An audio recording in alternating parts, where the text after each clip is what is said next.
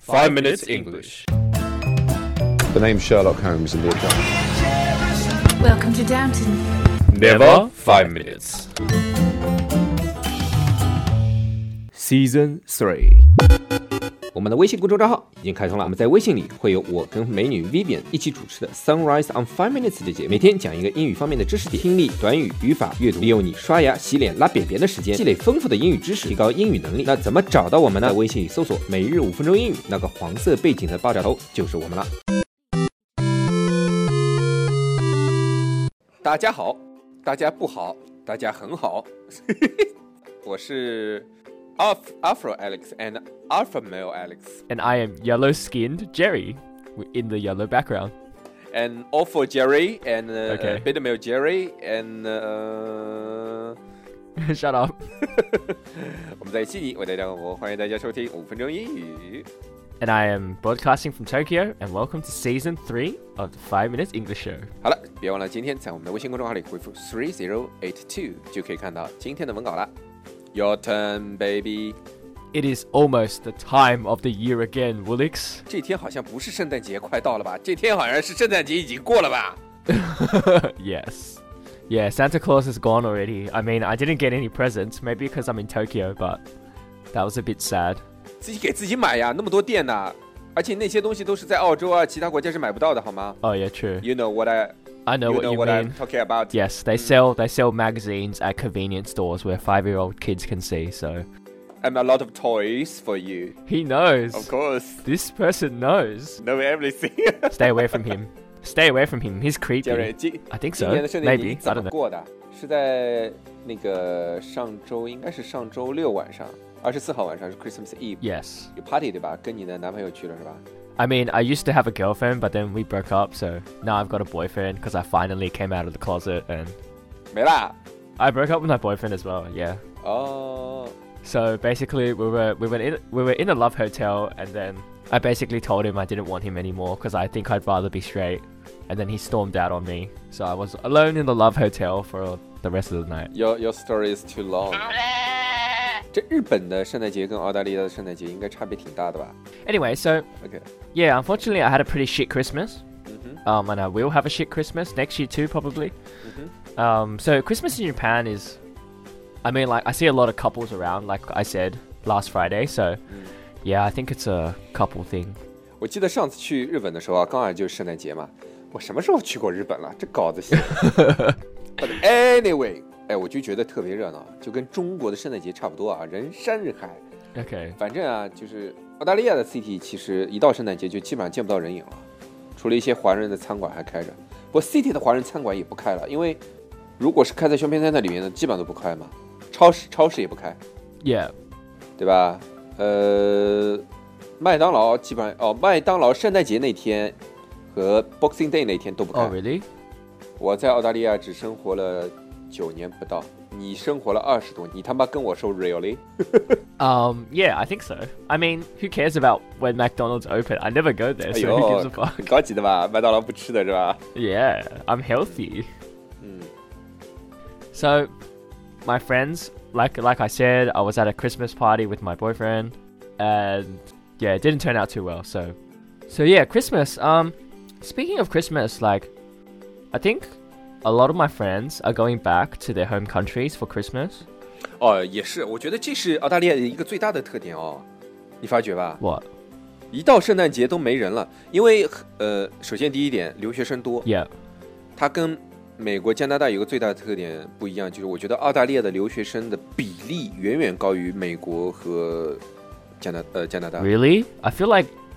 I feel like Australia doesn't have that many because we don't have that many universities to accommodate to accommodate for everyone. 但是人数多，你想，澳大利亚的教育产业是第二大产业， Oh yeah, true. 第一大是农业，哦不对，第一大是矿业、农业，教育产业应该是第三大产业。 Yeah. 所以整个澳大利亚其实很大一部分的经济来源就是靠留学生。 Yeah. 而且你想，很多大学它的专业其实开了就是为了留学生，本地人本身就没有多少去读这个专业，特别是像会计这种专业， Oh yeah, true. 很多很多。你知道我听过，也不能算是段子，是真实的事。Macquarie 还是 CNU 我忘了， Yeah.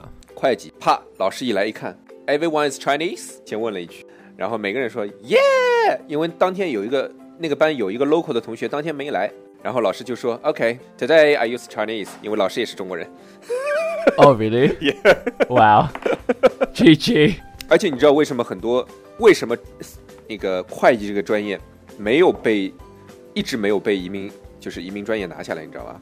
因为会计师协会，而且澳大利亚的那么多学校就是靠会计赚钱的， Exactly. 大量的学校它几乎没这个会计专业几乎没有 local 学生，全是中国 I 人。 mean, what what do you guys do after? I mean, not not you guys, but like, what do they do after doing accounting? Like, do they s- try and stay here to live, or do they like go back to China, or, or what, what's? 呃，我觉得 half half 吧，就是一半的人可能是真的喜欢会计这个事情， OK，呃，可能性格也比较合适。有一部分人就是为了移民嘛，但现在现在会计移民你也得有四雅思要考到四个七啊，雅思考不到四个七白搭 Okay, cool. 对吧？ Oh, 现在 yeah. 而且移民分数那么高， Yeah, well, that's 还 a 有一 different 部分 story. 人嘛就是回国了嘛，因为读了会计，然后也没办法留下来，那就回国了嘛。当然了，不能说全部都是因为 Okay. 留不下来才回国，也有一部分人他是因为他本来就是想回国工作，或者是呃觉得国内机会多 Yeah. 嘛。 Well, I guess for exchange uh, for international students, it's very different in terms of uh, how competitive they are in the job market in Australia. I mean, even local students face a lot of competition.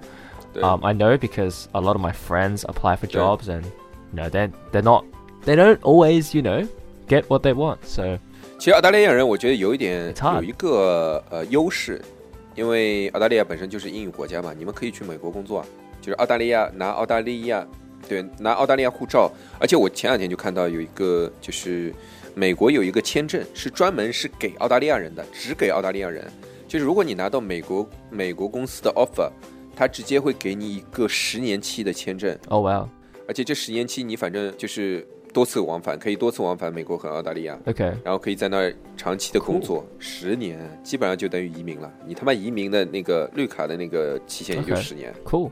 I mean, I have a lot of friends that uh, one of my friends went to Mhm. America for Google. Uh, starting this was it this year or last year? I don't remember. But basically, he's a super smart guy, and he went to America for Google. And I have another friend that went to Silicon Valley uh, for Mm. another tech startup. So yeah, a, lo- a lot of people, a lot of people want to go to America. Um, a lot of the good ones at least. Yeah. 如果大家喜欢我们的话，可以在苹果 Podcast 和荔枝 FM 里搜索“每日五分钟英语”，那个黄色背景的爆炒头就是我们了。喜欢我们的话，可以订阅我们的节目，或者给我们评论五星以资鼓励。也可以在微博或者微信给我留言，我每条都会回复的。也欢迎大家转发我们的节目，让更多的朋友参与到我们的节目中来。大家如果喜欢我们的节目的话，可以加我微信号，不是微信公众账号，是我私人微信号 a l e x 下划线 z q 下划线 y u，但只有每天晚上七点到八点才能搜索到哦。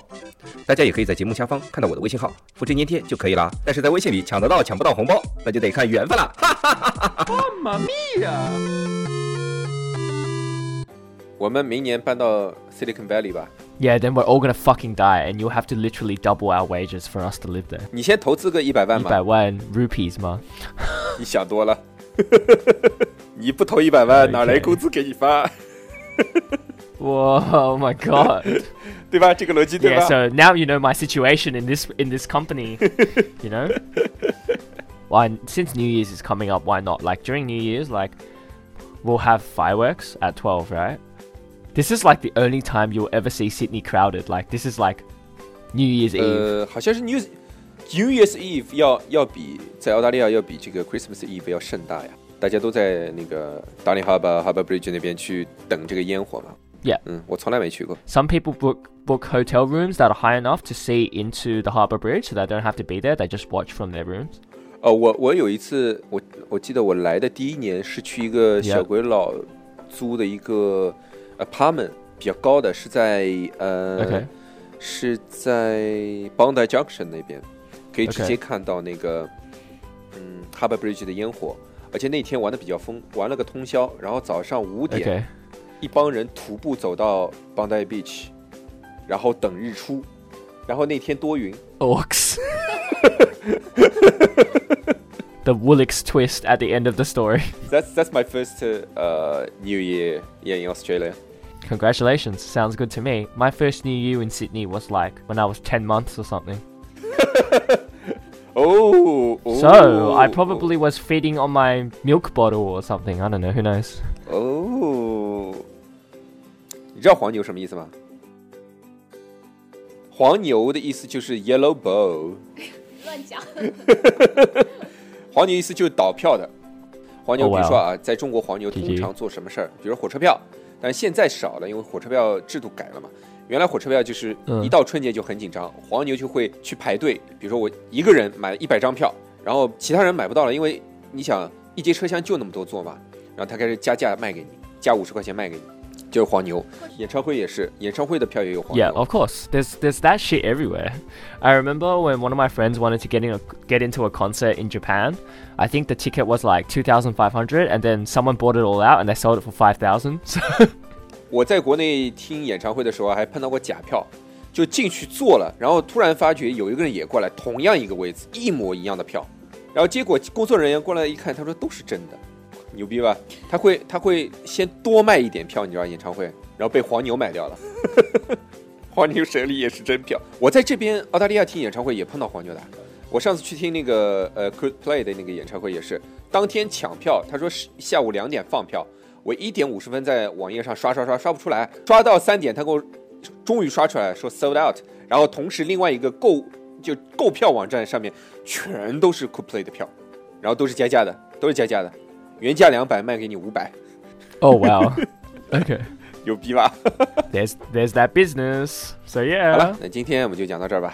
Alright，那么今天大家别忘了在微信公众账号回复 three zero eight two 就可以看到今天的文稿了。That's all we have today, and we'll see you guys tomorrow.